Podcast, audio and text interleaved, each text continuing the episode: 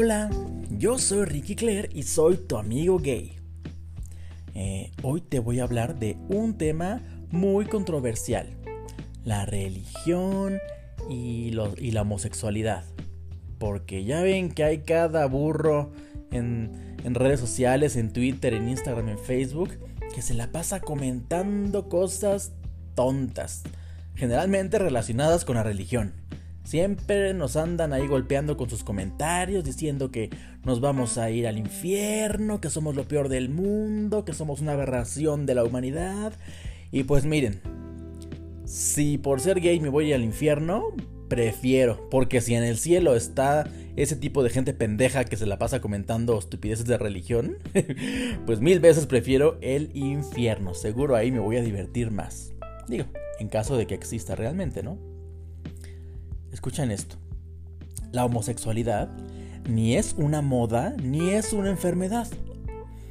Buena parte de la población gay, sobre todo en Occidente, afortunadamente al dejar de esconderse, ha optado por una vida súper normal, lo cual les ha dado mayor visibilidad. Y no es que los gays se reproduzcan con mayor eh, velocidad, ni que sean una moda, ¿eh? No, no, no, no, no. Las modas Pensemos en la ropa, en la delgadez femenina o en la proliferación de gimnasios, esas sí se contagian.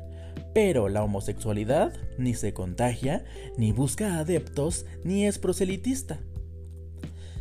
Estigmatizar a la población gay tiene riesgos.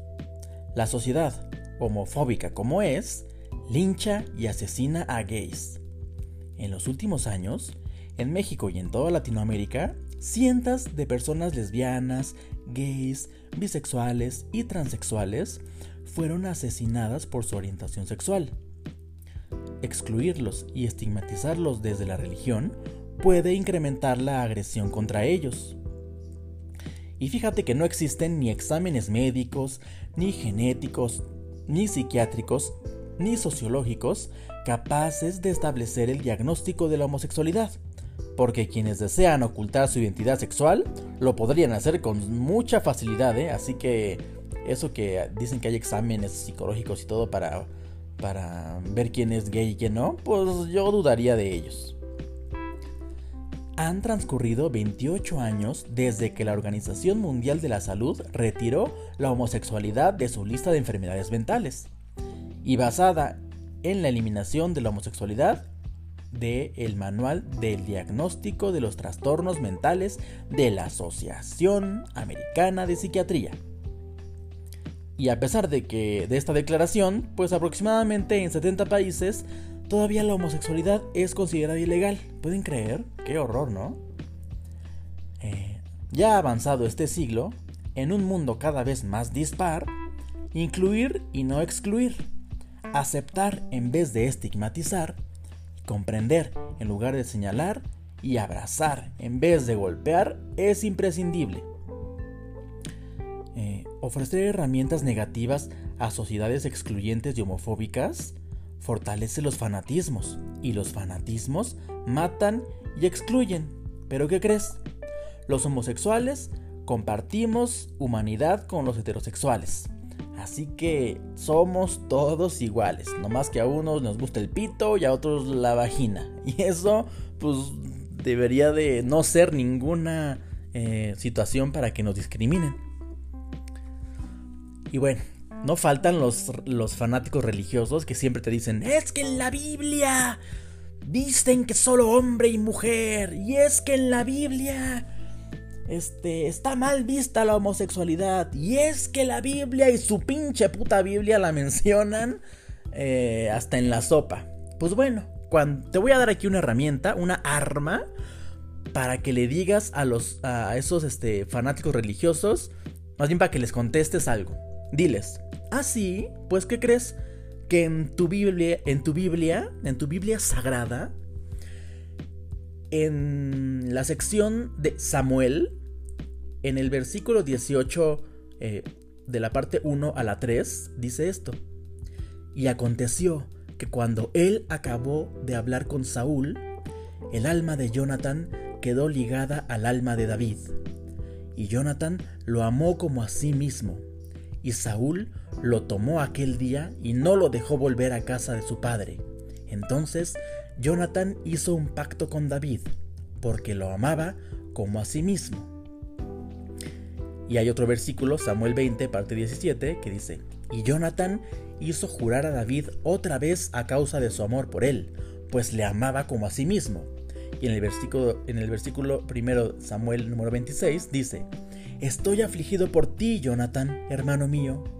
Tú me has sido muy estimado. Tu amor para mí fue más maravilloso que el amor de las mujeres. ¿Qué tal?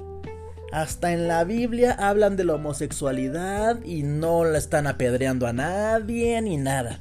Así que tú contéstale con esto a los fanáticos religiosos que seguro ni han leído completa la Biblia, nomás las partes que les conviene, porque así son los religiosos.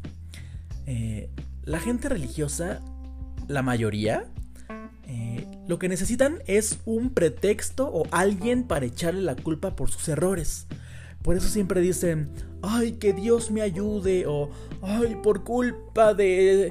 Eh, fue, porque Dios no quiso, o si esto fue así es porque Dios lo quiso, si me quedé inválido fue porque Dios así lo quería, si este hombre me dejó es porque así Dios lo quiso, este, o, o si dices, ay, ojalá que Dios me ayude a conseguir trabajo. No, no, no, no, no. Dios no te ayuda a conseguir ningún trabajo.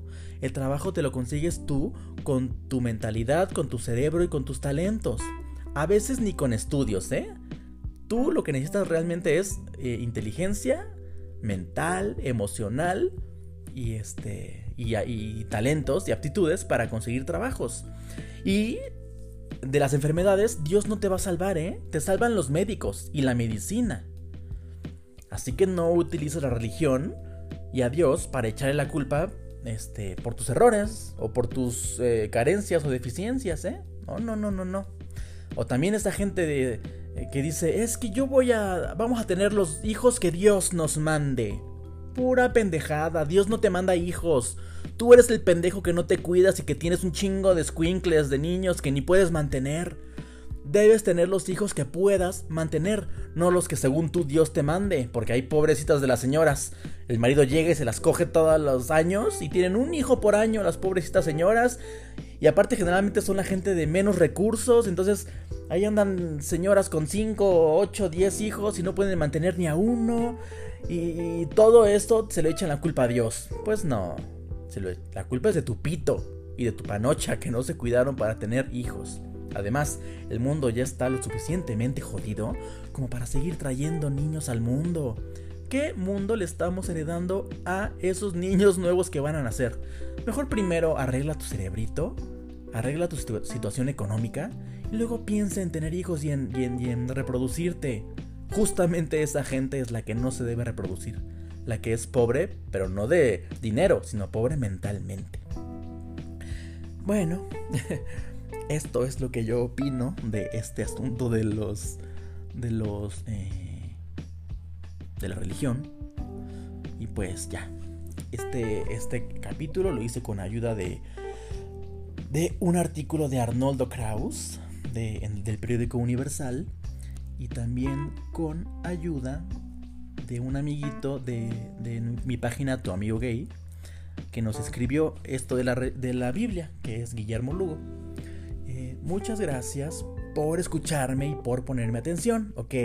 Recuerda que puedes entrar a mi página tuamigogay.com donde ahí están los links para que me sigas en todas mis redes sociales, Instagram, Twitter y Facebook. Eh, comparte este capítulo con alguien que creas que le va a servir, con tu tía, con tu abuelita, con tu papá homofóbico, con tu papá religioso, con tu tía religiosa o con tu amigo o con alguien que digas a este le va a servir escuchar estas palabras, mándaselo y que se chingue y que lo escuche. bueno, te repito otra vez, gracias amigo por escucharme, por ponerme atención, por verme, por mm, leerme en internet. Y eh, gracias también por poner mi programa en los primeros lugares de popularidad de toda Latinoamérica. Estoy muy feliz. Recuerda suscribirte en Spotify, Apple, eh, Google, YouTube, donde estés escuchando. Dejar una, reseña bonita y 5 estrellas si puedes. Me, ayudas, me ayudarías así muchísimo. Porque recuerda que todo lo que hago para ti es gratis. Pero tú con un simple clic o unas simples eh, tecleadas me puedes ayudar mucho a que más personas me escuchen. Bueno, pues ya. Te mando un super beso amigo. Te quiero mucho. Bye.